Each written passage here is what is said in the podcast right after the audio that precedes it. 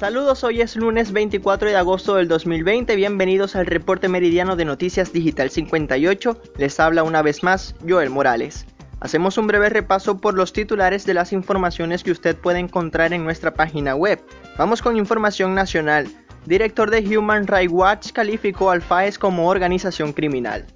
Familiares denuncian negativa de asistencia médica al preso político Luis de la Sota reportan protestas por gasolina en diferentes zonas del estado Bolívar.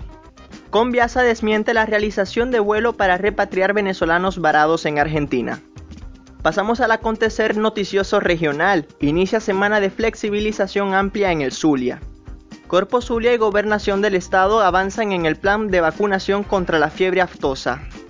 Fortalecen planes de salud durante semana de flexibilización en el Zulia inician trabajos de culminación de maternidad en municipio Losada. Comunidad ciclista del municipio Maracaibo pidió un mayor respeto para los usuarios de bicicletas.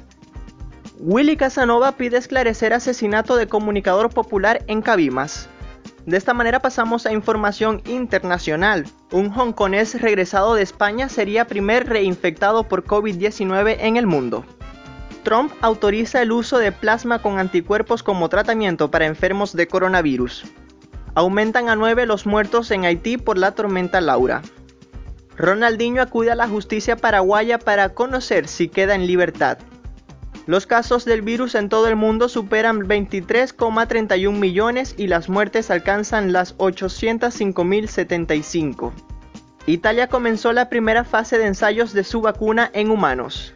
Recuerde que estas y otras informaciones usted puede ampliarlas en nuestra página web digital58.com.be y si desea mantenerse informado síganos en nuestras redes sociales como arroba digital-58 y suscríbase a nuestro canal de Telegram.